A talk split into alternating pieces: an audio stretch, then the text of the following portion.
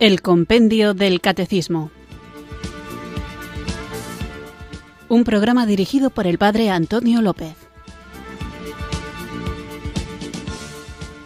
Muy buenas tardes, queridos oyentes de Radio María. Recibido un cariñoso saludo desde Irurzun, en Navarra, quienes sintonizáis una tarde más esta radio que cambia vidas, esta emisora de la Virgen, Radio María, para escuchar el Compendio del Catecismo, nuestro espacio diario de formación católica aquí en la emisora de la Virgen, en el que vamos recorriendo el contenido de la fe que nos salva, la fe que debemos conocer para vivir, vivir es compartirla y compartirla implica saber defenderla.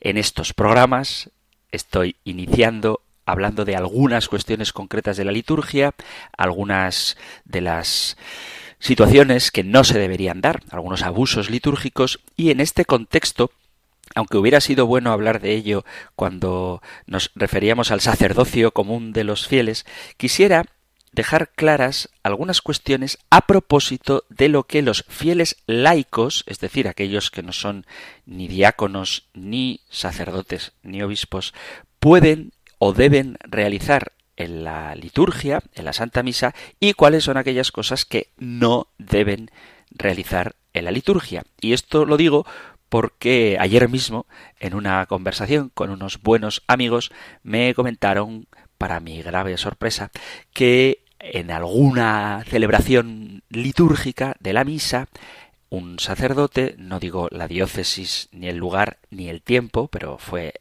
lejos y hace mucho, para que todos los fieles participaran en la misa y los niños no se aburrieran, les permitía a los niños que iban a misa, para que se les hiciera más amena, que ellos leyeran, proclamaran el Evangelio. Y esto evidentemente es un abuso, no porque sea un niño el que proclame el Evangelio, sino porque es un laico, da igual que sea niño o adulto. Y si es niño, precisamente porque aún tiene que desarrollarse espiritual e intelectualmente puede generar una grave confusión. Estas cosas creo que pertenecen a otra época, pero sí que es verdad que existe ese deseo de clericalizar al laico, pretendiendo que dar a los laicos su lugar en la Iglesia significa que ellos, los laicos, asuman las tareas propias del sacerdote. Y no se trata de eso, sino que cada uno en su función, en su propia vocación, debe servir a la Iglesia,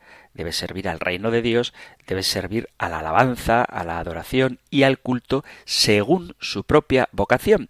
Y no está bien atribuir a los laicos tareas que son sacerdotales, ni tampoco atribuir a los sacerdotes tareas que son laicales. Dicho esto, hay que tener en cuenta que los laicos son los fieles que, en cuanto incorporados a Cristo por el bautismo, integrados al pueblo de Dios y hechos partícipes a su modo de la función sacerdotal, profética y real de Cristo, ejercen en la Iglesia y en el mundo la misión de todo el pueblo cristiano en la parte que a ellos corresponde. Cita del Lumen Gentium 31. A los laicos les corresponde, por su propia vocación, tratar de obtener el reino de Dios gestionando los asuntos temporales y ordenándolos según Dios. Por lo tanto, desempeñando su función propia de la profesión y de su trabajo, guiados por el Espíritu Evangélico, están llamados por Dios a que contribuyan a la santificación del mundo a modo de fermento dentro de la Iglesia.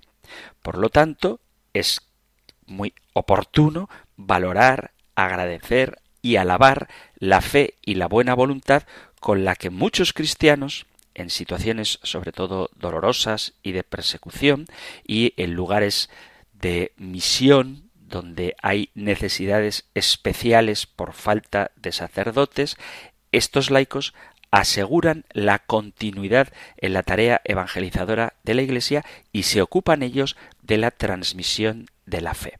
Dada la importancia del apostolado de los fieles laicos, es obligación del obispo, cuando se dé la necesidad de hacerlo, de que haya una suplencia, es decir, de que haya algún laico que ejerza ciertas tareas con tal de que este laico sea un hombre formado, un hombre, una mujer, ¿vale? un hombre, un ser humano formado y cuya vida no resulte escandalosa, es decir, que tenga una cierta autoridad moral debida su ejemplaridad de vida, de vida, de vida con B, su ejemplaridad de vida con V. Además, la persona que quiera ejercer estas funciones extraordinarias debe tener, como digo, muy buena formación para que las tareas que se le encomiendan las lleve a cabo de una forma adecuada. Quienes no lleven una vida digna, quienes estén en situación irregular o no tengan buena fama como cristianos, quien desluzca el Evangelio por su estilo de vida contraria a lo que la Iglesia enseña, no puede ejercer este tipo de función. ¿Qué cosas puede hacer un laico? Los laicos, cuando tienen una buena formación, una buena vida cristiana y las cualidades requeridas, pueden recibir, ya hablaremos de ello otro día, si queréis, tendréis que preguntar, o ya surgirá el tema, pero no quiero entretenerme ahora en ello, puede obtener o puede recibir lo que se llaman los ministerios laicales de manera permanente, el ministerio de lector y el ministerio de acólico. E incluso cuando los laicos obtienen los ministerios de lector y acólito, utilizan el ejercicio del acolitado de manera extraordinaria, es decir, si son llamados por la autoridad competente a cumplir esta misión para suplir los encargos que se refieran al caso de necesidad.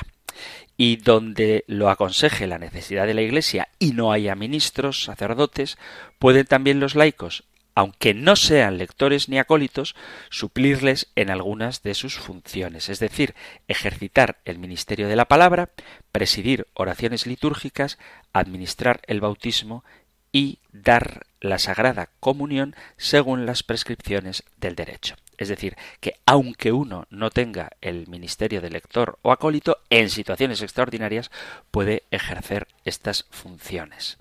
También es competencia de los fieles laicos prestar su colaboración en la formación catequética, es decir, ser catequistas. Acordaos de que el Papa Francisco ha instituido el ministerio de catequista, pero no basta la buena voluntad para ser catequista, sino que hay que ser capaz de hacerlo, hay que tener capacitación y tener también formación en las ciencias sagradas, en la Sagrada Escritura, en la doctrina de la Iglesia y también en los medios de comunicación social. Una persona que acabe de convertirse, aunque tenga un fuego muy apasionado, si no conoce el contenido de la fe, si no tiene capacidad de comunicación y no sabe apenas nada de la Sagrada Escritura, más que siente a Jesús vivo en su corazón, que es una gracia y una bendición, pero el simple testimonio de lo que tú has vivido por dentro no es suficiente para ser capaz de enseñar, de catequizar. Por eso es importante formarse y formarse bien. Los fieles pueden ejercer el ministerio de la palabra. Pueden presidir oraciones litúrgicas. Pueden, en situaciones extraordinarias todo esto, bautizar. Pueden llevar la comunión. Pueden, en situaciones extraordinarias y con un mandato del obispo, pueden administrar parroquias, pueden también guiar las exequias, pueden, en situaciones extraordinarias, todo lo que estoy diciendo, celebrar matrimonios, pueden presidir sacramentales, ojo, sacramentales, no sacramentos excepto el bautismo y el matrimonio que los acabo de mencionar.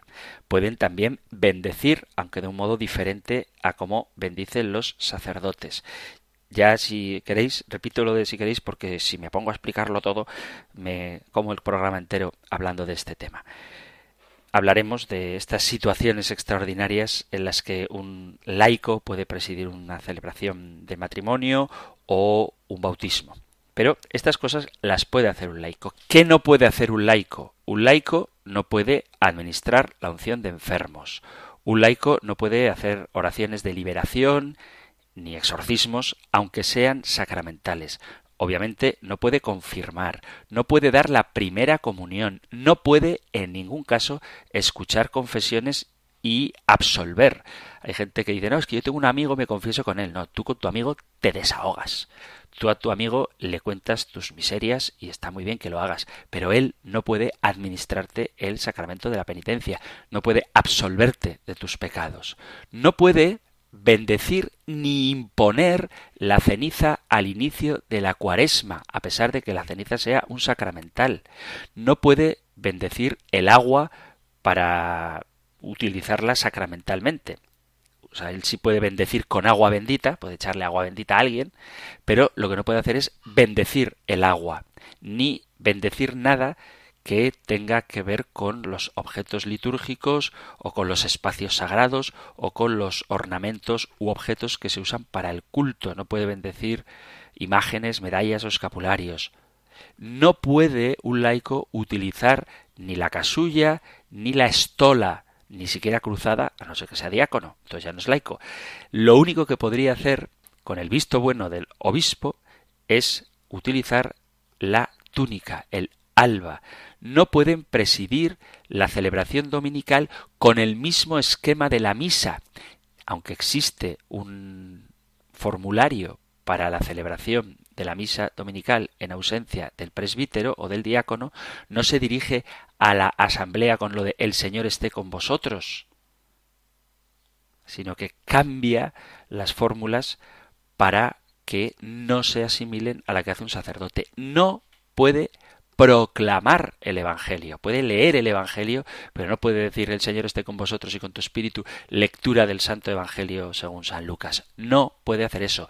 El laico no puede hacer una homilía, no puede predicar el domingo en el sermón de la misa. Puede, fuera de la misa, hacer una catequesis, dar una enseñanza, pero no puede predicar, no puede predicar en la homilía y desde luego no puede ejercer su ministerio aislado de la comunión, del diálogo con el párroco o con el sacerdote más cercano o en última instancia con el obispo. Por lo tanto, los laicos pueden hacer muchas cosas en misa, pero no pueden atribuirse las funciones propias del sacerdote.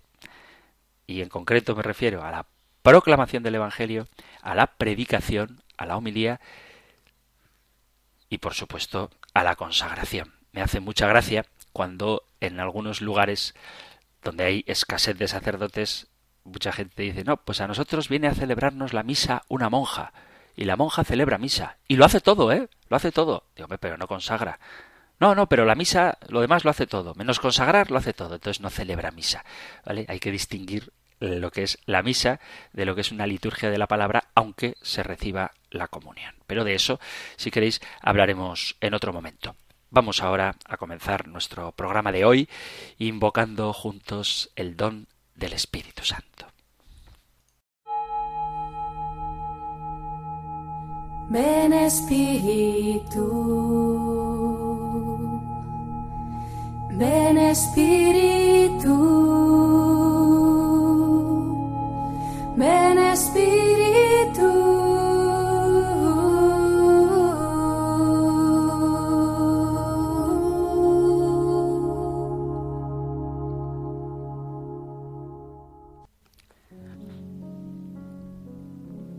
Espíritu Santo, tú eres alegría que se desborda, que se derrama luminosa en cada criatura. El mundo entero es un canto de gozo que surge como cascadas de vida de tu exceso de amor. Toca mi interior con tu gracia, Espíritu Santo, para que pueda tomar parte en esa felicidad. Muéstrame la belleza y la bondad de las cosas pequeñas. Te doy gracias, Espíritu de vida, por el agua, la luz, los colores, las sensaciones de la piel, la voz de mis amigos, las manos, el cielo, la sangre que corre intensamente y me mantiene vivo. Enséñame a buscar siempre algo más en la vida, porque mientras hay vida hay esperanza. Todos los días nacen niños, todos los días pueden aparecer un santo, un sabio, un héroe, y el amor nos sorprende en cualquier esquina. Despierta en mi interior, Señor amado, un intenso amor a ti, para que te busque con el corazón ardiente, para que me goce en tu amistad y repose en tu presencia cada noche con una sonrisa en los labios. Muéstrame las maravillas de tu amor, Espíritu Santo, para que seas mi lugar de delicias, mi tesoro, mi banquete feliz. Me regocijo en ti, infinito y glorioso. Ayúdame a probar la alegría de Jesús resucitado. Dame la potencia de tu gracia, para que todo mi ser sea un testimonio de tu gozo. Amén.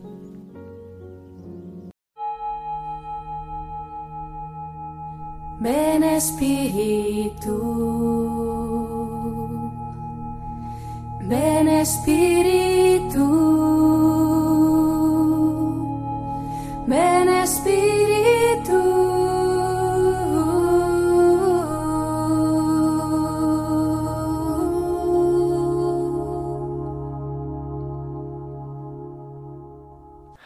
Vamos allá con nuestro nuevo programa después de haber invocado juntos el don del Espíritu Santo y estamos hablando de quién celebra, quién celebra la liturgia en la Iglesia. Hemos visto que quien actúa en la liturgia es el Cristo total, tanto la cabeza, que es Cristo sumo sacerdote, como el cuerpo, el cuerpo de Cristo, que es la Iglesia, y este cuerpo de Cristo es la Iglesia del cielo y de la tierra. Hemos hablado de quién celebra la liturgia del cielo y hoy, por pura lógica, vamos a ver quién celebra, o de qué modo, mejor dicho, la Iglesia en la tierra celebra la liturgia. Esto lo encontráis en el Catecismo Mayor en los puntos 1140 al 1144 y en el 1188.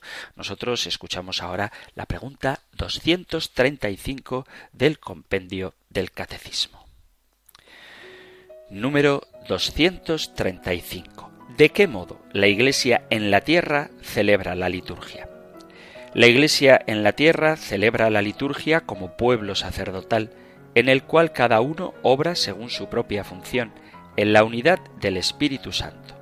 Los bautizados se ofrecen como sacrificio espiritual. Los ministros ordenados celebran según el orden recibido para el servicio de todos los miembros de la Iglesia los obispos y presbíteros actúan en la persona de Cristo cabeza.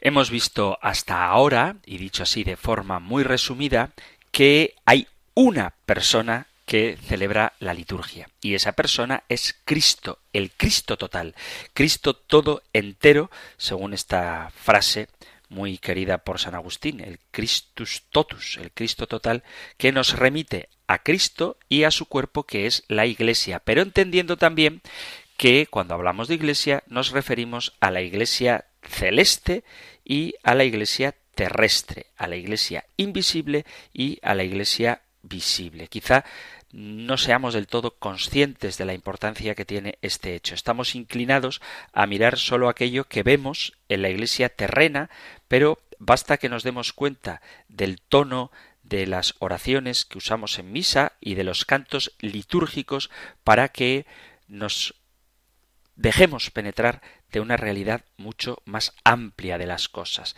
La liturgia es el cielo en la tierra, pero es también una comunión con la Iglesia celeste, según la expresión del canon romano referido a la Virgen María, a la Madre de Dios y a los santos. En el texto, en el documento Sacrosantum Concilium, se expresa este carácter que tiende a la eternidad de la liturgia y que nos permite celebrar unidos a la Jerusalén del cielo.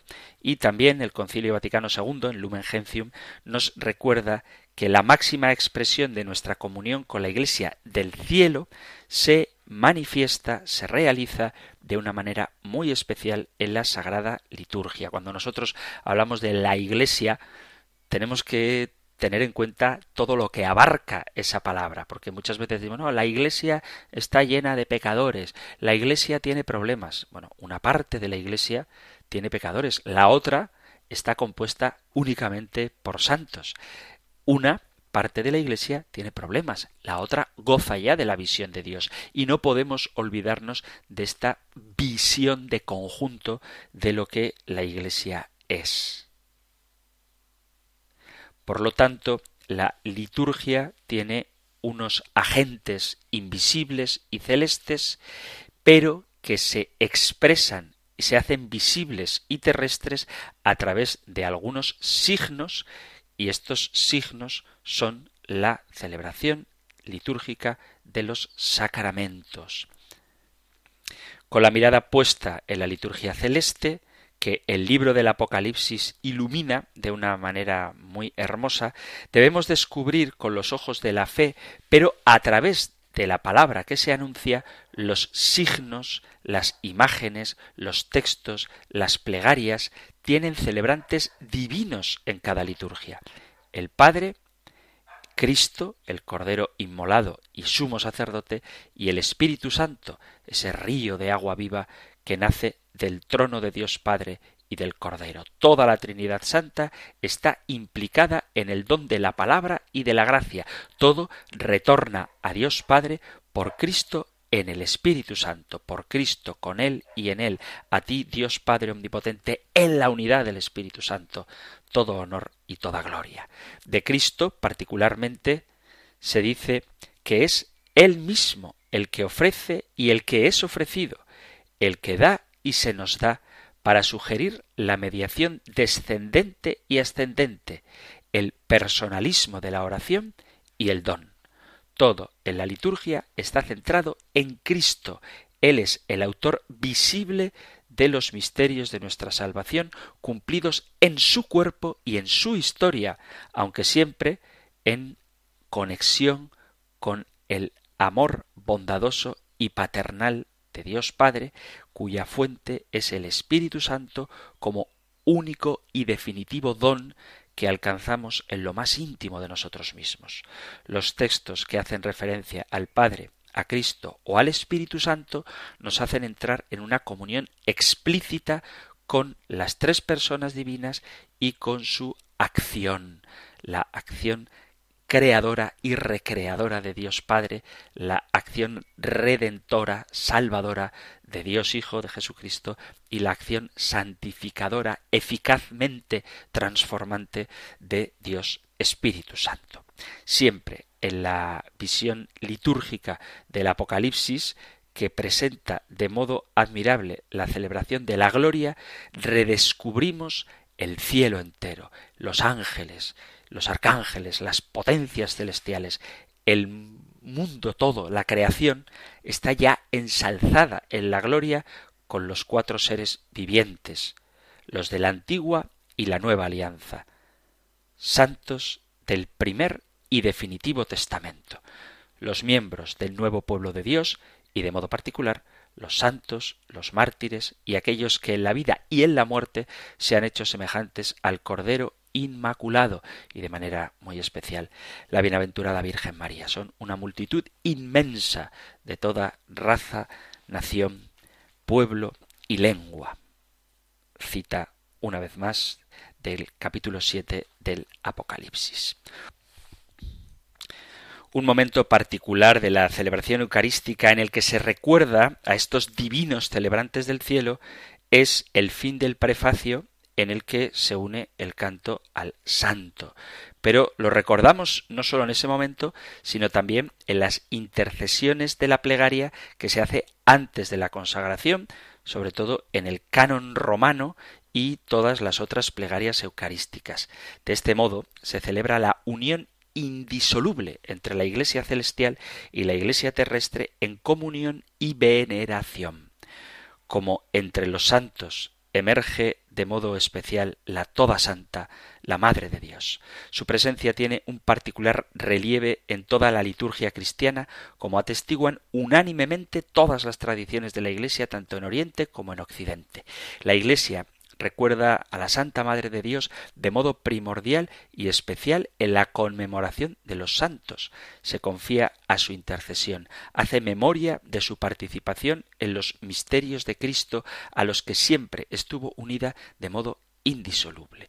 Imita también interiormente las mismas actitudes de María en el vivir y celebrar los santos misterios, como Virgen en escucha y en oración, Virgen oferente y madre, pero también maestra espiritual que nos ayuda a unir el culto litúrgico con la vida cristiana como culto espiritual que se prolonga en la existencia cotidiana. Una particular atención a los textos litúrgicos que deberíamos tener siempre cuando vamos a la misa, no estar ahí pensando en nuestras cosas, sino atentos a lo que la Iglesia reza, que nos hace visible a los ojos de la fe a estos concelebrantes de la liturgia divina unidos a nosotros en la comunión de los santos a través de la comunión con Cristo que está presente en el cielo, pero también está presente en la tierra.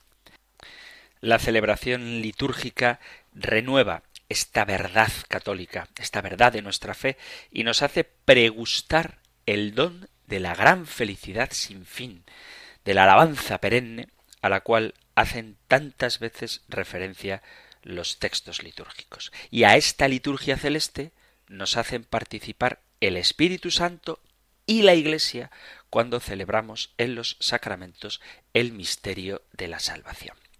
Puesto que la liturgia, como ya hemos visto, es una obra del Cristo total, en cada celebración participa de modo sacramental la Iglesia entera, Cristo unida unido a su cuerpo, que es la Iglesia. Así lo expresan también los textos litúrgicos. El nosotros de las oraciones, cuando decimos nosotros en la oración litúrgica, estamos refiriéndonos a la dimensión total de la participación del entero cuerpo de Cristo. Presente también allí donde las comunidades son pequeñitas, pobres o están dispersas. Se trata de una verdad que por una parte nos hace conscientes de que somos iglesia, de modo especial cuando se celebra la liturgia, y también de el deber que tenemos de ser auténticos celebrantes de la fe y de la Iglesia universal con los textos, las palabras y los sentimientos de la esposa de Cristo. Las acciones litúrgicas no son acciones privadas, sino celebraciones de la Iglesia, que es el sacramento de la unidad. Pertenecen al entero cuerpo de la Iglesia, lo manifiestan y lo ponen en juego, lo implican. La liturgia de la Iglesia es siempre comunitaria, pero expresa la diversidad de los ministerios y de los oficios en la Iglesia, de modo que de una celebración ordenada y auténtica emerge la figura auténtica de la Iglesia en la variedad de las vocaciones, de los ministerios y de los oficios. Una y diversa es la Iglesia en la coordinada reciprocidad de la variedad del cuerpo místico un desequilibrio, un desorden, una invención de la celebración, una participación de la liturgia que no respete la ordenación sacramental, no muestra de modo adecuado la mentalidad de la Iglesia y su ordenación jurídica según el deseo de su fundador. Dicho de otra manera mucho más sencilla, que tú no te puedes inventar la liturgia, que la liturgia no es tu oración, aunque seas el líder de la comunidad, porque seas el párroco, la liturgia es la oración de la Iglesia, la liturgia eclesial que tiene muchas fórmulas distintas, está compuesta para el servicio de los ministerios y tiene que ser siempre un ejemplo claro de lo que es la Iglesia en su ser, la del cielo y de la tierra, y en su obrar, en su modo de actuar, en su forma de glorificar a Dios. Y esto sucede en las iglesias concretas, en los lugares donde se reúne la asamblea litúrgica, en la comunidad, en la parroquia, que se reúne para escuchar la palabra, para recibir los sacramentos, de manera especial la Eucaristía, y en comunión con sus legítimos ministros, con el párroco, en comunión con el obispo, en comunión con el papa. Es una comunidad de bautizados la que celebra en la tierra, que vive de modo particular en su momento concreto el sacerdocio profético y real participación del cuerpo de Cristo. Este sacerdocio común o bautismal fundamenta los derechos y los deberes, pero ante todo nos otorgan el don grande e inmerecido de vivir de una manera plena, responsable y activa la participación en la liturgia.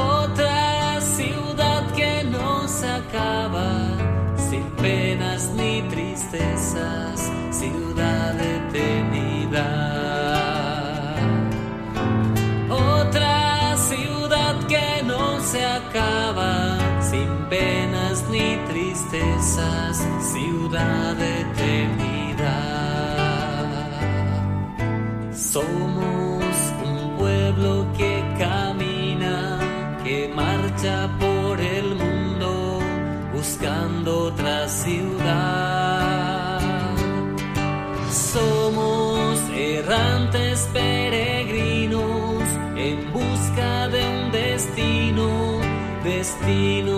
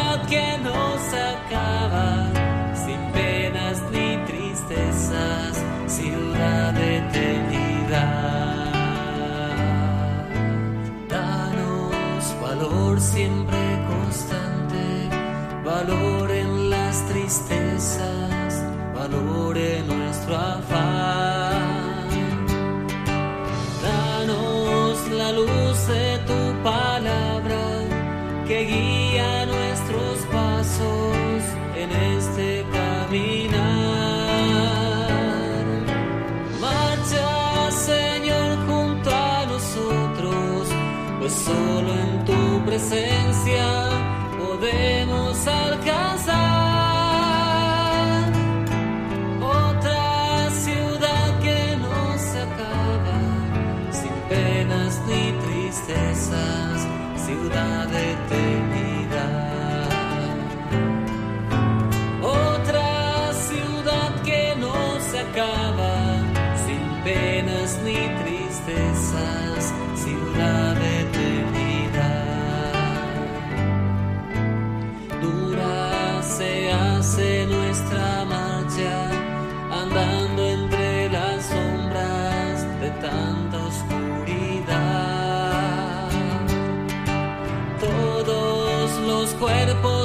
desgastados ya sienten el cansancio de tanto caminar. Pero tenemos la esperanza de que nuestras fatigas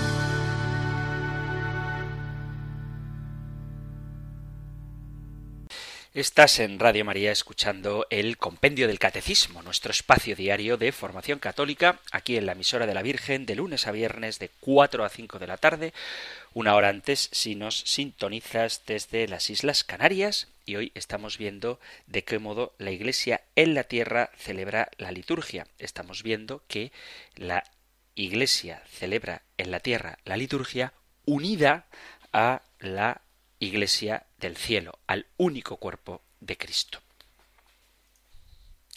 En la asamblea litúrgica hay ministerios de origen sacramental que en origen son una llamada de Dios en la Iglesia para un servicio especial a la comunidad. Son los ministerios que llevan el sello del sacramento del orden con un particular don del Espíritu Santo para obrar en la persona de Cristo cabeza al servicio de todos los miembros de la Iglesia. Para una teología de estos sacramentos, ministerios litúrgicos, el catecismo nos habla de dos elementos de gran relieve doctrinal y espiritual. Son, ante todo, ministerios que, por la consagración sacramental, configuran al ordenado con Cristo, le convierten en un icono de Cristo, ya sea en el ministerio sacerdotal, o en el servicio diaconal, una imagen plasmada por el Espíritu Santo en la ordenación y plasmada de nuevo por el Paráclito en el servicio litúrgico sacramental. Y puesto que es el sacramento de la Iglesia, se manifiesta especialmente en la Eucaristía en la celebración de la Eucaristía es donde de modo especial se manifiesta el ministerio propio del obispo y en comunión con él del sacerdote, del presbítero y del diácono. En concreto, el obispo es ministro ordinario de todas las acciones litúrgicas comprendidas también la ordenación presbiteral y diaconal. Los presbíteros son ministros ordinarios de todos los sacramentos, especialmente de la penitencia, de la Eucaristía, de la unción de enfermos y de las otras acciones litúrgicas, excepto de la ordenación sacerdotal, es decir, los curas no pueden ordenar otros curas, pero pueden ser asociadas al otorgamiento de la confirmación. Los sacerdotes pueden, con un permiso especial del obispo, administrar el sacramento de la confirmación. Los diáconos están al servicio del obispo y del presbítero, especialmente en la celebración eucarística. Pueden bautizar y presidir algunas acciones sacramentales y otras acciones litúrgicas. Junto a esos ministerios que tienen como fundamento el sacramento del orden, en la gracia del obispado, del presbiterado y del diaconado, hay otros ministerios particulares no consagrados gracias al bautismo y la confirmación que puestos al servicio de la Iglesia ejercen su tarea en la liturgia y especialmente expresiones de las funciones propias del pueblo sacerdotal de Dios.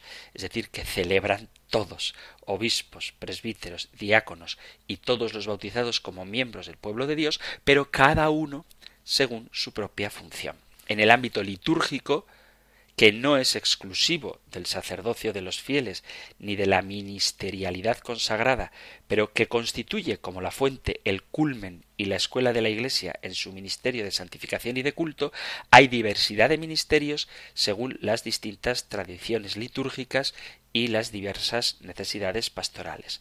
Normalmente están considerados de manera especial los ministerios instituidos de lector y acólito, pero hay otros oficios importantes para la celebración de varios aspectos y momentos de la liturgia, como el cantor, el comentarista, el que hace las municiones, los que proponen las oraciones de los fieles, las peticiones, los ministros extraordinarios de la Eucaristía, los que cuidan del conjunto de la celebración, todos estos ministerios, todos estos servicios hacen que la liturgia sea bella, que sea rica y que esté atenta a los presentes, a las necesidades de quienes están ahí, para que participen plena y conscientemente.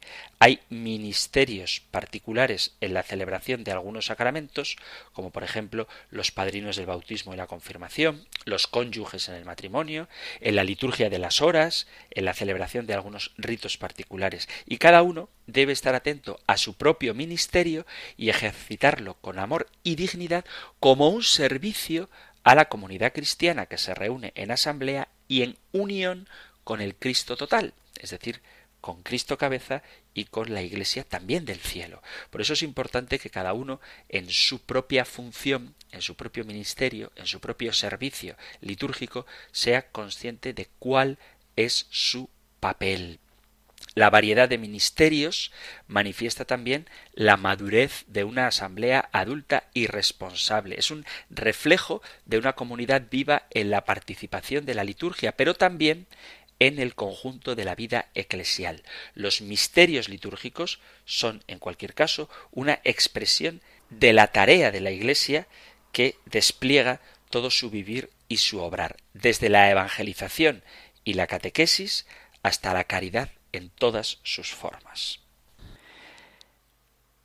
En la celebración de los sacramentos, toda la asamblea es liturgo, cada cual según su función, pero con la unidad del Espíritu que actúa en todos. Una auténtica celebración litúrgica requiere acuerdo y colaboración, espíritu de comunión y fervor, atención al Espíritu que nos empuja a hacer presentes a Cristo, único Señor, que habla, obra, ora, es la única Iglesia que celebra los divinos misterios, cumpliendo cada uno todo y sólo lo que le es propio, evidencia la belleza de la unidad y la variedad de los ministerios. Da voz a Cristo con la palabra, la oración, el canto, se hace sacramento e imagen de aquel que en las celebraciones litúrgicas es el que nos presenta al Padre para santificarnos, el sumo, único, eterno sacerdote que rinde a Dios Padre el verdadero culto en el Espíritu Santo y en la verdad la verdad de la palabra, la fuerza santificante del Espíritu que une y distingue en la variedad de ministerios. Pero en la tierra todos celebramos la liturgia, la única liturgia, unidos a la Iglesia del cielo, cada uno según su función. En el ejercicio de este ministerio litúrgico que todos tenemos, cada uno debe saber cuál es el papel que le corresponde. Y por lo tanto, tenemos que evitar, en primer lugar, la clericalización. Quienes reciben los ministerios laicales siguen siendo laicos y no deben pretender ser sacerdotes o diáconos y menos obispos porque estos ministerios son una vocación. Dice el Señor, no sois vosotros los que me habéis elegido, soy yo quien os he elegido y os he destinado para que vayáis y deis fruto y vuestro fruto permanezca. Esto es una cita del Evangelio de San Juan en el capítulo 15, a partir del versículo 9.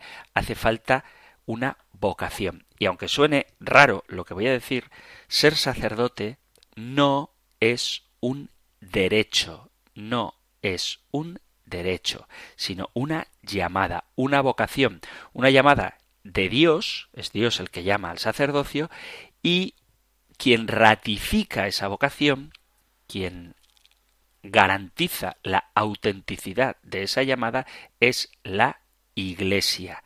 Por lo tanto, uno no puede exigir el derecho a ser sacerdote. Por eso hace falta una vocación y una aptitud que es ratificada por la Iglesia, por los pastores, por los formadores del seminario y en última instancia por el obispo. Cuando un laico ejerce su ministerio en la celebración litúrgica, se tiene que orientar a la vida y al crecimiento de la comunidad eclesial sin perder de vista el servicio que ésta debe presentar al mundo. Existe, y no quiero que nadie se sienta ofendido, pero existe a veces un excesivo afán de protagonismo incluso dentro de las celebraciones litúrgicas, dentro de la Iglesia. No creo que revele ningún secreto si digo que hay pecados o pecadores dentro de los miembros de la Iglesia y cuando digo Iglesia ahora me refiero a las comunidades, a las parroquias. Tenemos que evitar todo protagonismo, reconocer cuál es nuestra función, la de cada uno, la del sacerdote como sacerdote, la del lector como lector, la del coro, los cantores como cantores, la de los catequistas como catequistas, la de los ministros extraordinarios de la Eucaristía como ministros extraordinarios de la Eucaristía. Nadie tiene que querer acapararlo todo. Son variados y diversos los carismas de quienes son llamados y son variados y diversos los distintos trabajos, las distintas necesidades de la comunidad. Pero esta diversidad debe estar coordinada en relación con el ministerio jerárquico. Hay que evitar, vuelvo a repetir, la tendencia a la clericalización de los laicos o a reducir el compromiso laical a aquellos que reciben ministerios o servicios dejando de lado la misión fundamental del laico, que es su inserción en las realidades temporales y sus responsabilidades familiares. Todos los laicos están comprometidos en la tarea de la evangelización según su propio carisma. No únicamente uno puede considerarse mejor cristiano porque lea la primera lectura los domingos en misa. Tú eres un buen cristiano si lees en misa, pero luego eso que has leído lo haces vida como laico en tu familia, en tu lugar de trabajo, en tu lugar de deporte, en tu lugar de ocio. Por eso es importante que aprendamos a valorar lo que somos en la asamblea litúrgica que luego se tiene que hacer vida. Y desde luego, cuando uno, un laico, recibe un ministerio, lo mismo que cuando lo hace un sacerdote, pero cuando un laico recibe un ministerio tiene que hacerlo al servicio de la comunidad, siempre con una actitud humilde, que tengas las llaves de la iglesia, porque el sacerdote te las ha encomendado, no te da derecho a decidir quién puede o no puede entrar en la iglesia. Tú eres el que abres la puerta para que entre el que quiera. Que tú estés en la sacristía preparando tus cosas no significa que nadie más que tú pueda entrar en la sacristía. Digo esto para evitar esa especie de autoritarismo que a veces se puede dar. Porque el ejercicio de ministerios por parte de laicos no puede, no debe disminuir la participación activa de los demás fieles. Hablaremos más adelante del canto, pero que haya un coro maravilloso, que en muchas parroquias lo hay, no significa que los fieles laicos, los demás, los que no están en el coro, no puedan cantar. Puede haber momentos en los que el canto invite a la escucha, siempre activa, pero otros momentos, la mayoría de ellos, tienen que ser momentos en los que incluso quienes no pertenecen oficialmente al coro, porque no tienen tiempo para ensayar o porque cantan mal, puedan hacerlo. Incluso deben hacerlo, porque la participación de los laicos en los ministerios litúrgicos no tiene que impedir que otros laicos también formen parte de él. En la celebración litúrgica Toda la asamblea, vuelvo a repetirlo, es liturga, cada cual según su función con la unidad del Espíritu Santo. Tened en cuenta que cuando ejercemos un ministerio en la Iglesia, un servicio, quien nos llama es Cristo mismo, que te está llamando a seguirle. Es Él el que toma la iniciativa. Es Él el que te llama al servicio que va más allá de la lógica humana o de los triunfos humanos, sino que es el camino de Dios que te elige y te llama para que sigas a Cristo que ha venido no a ser servido, sino a servir. Jesús nos invita a una determinada tarea y nos da la gracia para la que nos llama. Dios llama a muchas personas y sigue llamando hoy. Y ojalá que entendiéramos todos los ministerios de la Iglesia, incluso los que pueden parecer más sencillos, pero muy necesarios y muy útiles al servicio litúrgico, como la limpieza, las flores, el mantenimiento para que no haya bombillas fundidas, para que suenen las campanas, para que funcione la calefacción, para que no haya goteras. Todos esos servicios enriquecen la liturgia, pero como un servicio y que nadie tenga miedo. Tenemos que ser fieles, leales a Jesucristo, que es quien nos llama cubriéndonos con la fuerza del Espíritu Santo y no creyendo que el hecho de tener un cierto protagonismo porque subimos al presbiterio a ayudar al sacerdote a dar la comunión si somos ministros extraordinarios de la Eucaristía o si recibimos una bendición especial que sirve para cada misa y solo para cada misa, bueno, por la razón que sea, si tenemos algún cierto protagonismo, tenemos que vivirlo siempre con humildad, con actitud de servicio, en la fe, acompañando nuestra tarea con la oración, porque es una llamada a servir a Dios. Todos debemos tener nuestro corazón encendido para testimoniar en nuestro servicio el Evangelio de Jesucristo, ese amor y esa caridad. Si queremos ser servidores católicos del servicio litúrgico, tanto durante la celebración, leyendo o cantando, o dando catequesis, como antes o después de la celebración, como limpiando o poniendo las flores, tenemos que despojarnos del pecado, de todo lo negativo, de la vanidad, del orgullo, rechazar los vicios, rechazar también el miedo a qué dirán los otros, a ser ridiculizados, a no ser atendidos. Tenemos que rechazar el querer ser aplaudidos o comprendidos. Nuestra tarea es que todos sean discípulos de Cristo y todos servimos en la única liturgia unidos a Cristo cabeza, cada uno según su función. La Iglesia, cuerpo de Cristo, te necesita. Presta tu servicio. Aquello que sepas hacer, ponlo en conocimiento del responsable de la parroquia, del párroco, para que si te necesita pueda contar contigo, sabiendo que quien de verdad está contando contigo no es don fulanito, el párroco, sino que es Jesucristo mismo. Y eso tiene que hacer que cualquier servicio que se preste lo hagamos llenos de alegría, de gozo, de caridad, de comprensión, de mansedumbre, de humildad, transparentando en nuestra propia vida la actitud de Cristo, porque todo lo que hacemos es para la gloria de Dios Padre, por Jesucristo, en el Espíritu Santo, unidos a la Iglesia universal, la de la tierra y también la del cielo. Y hasta aquí, queridos amigos, queridos oyentes, el tiempo para nuestro programa de hoy. Si queréis compartir vuestra función en la iglesia, en la parroquia, en la asamblea litúrgica, si queréis comentar qué hacéis, si formáis parte del coro, del equipo de lectores, cómo os preparáis para ser lectores o si sois de los que improvisáis la lectura o por el contrario procuráis tener una dicción adecuada y repasáis las lecturas y las meditáis antes de leerlas en la misa, o si sois ministros extraordinarios de la Eucaristía o catequistas, si queréis compartir algo de esto, también, si queréis compartir, aunque no sea muy edificante, cómo gestionáis vuestro ministerio, si habéis tenido alguna experiencia a propósito de alguien que entiende que servir es mandar, cuando servir es precisamente lo contrario, ponerse a los pies del otro, al servicio de otro, a imitación de Jesús que dice que los príncipes de este mundo los dominan y los someten, pero que no sea así entre vosotros el que quiera ser el primero, que sea vuestro servidor. Bueno, pues ¿cómo vives tú tu servicio en la iglesia? ¿Te has dejado arrastrar alguna vez por la vanidad?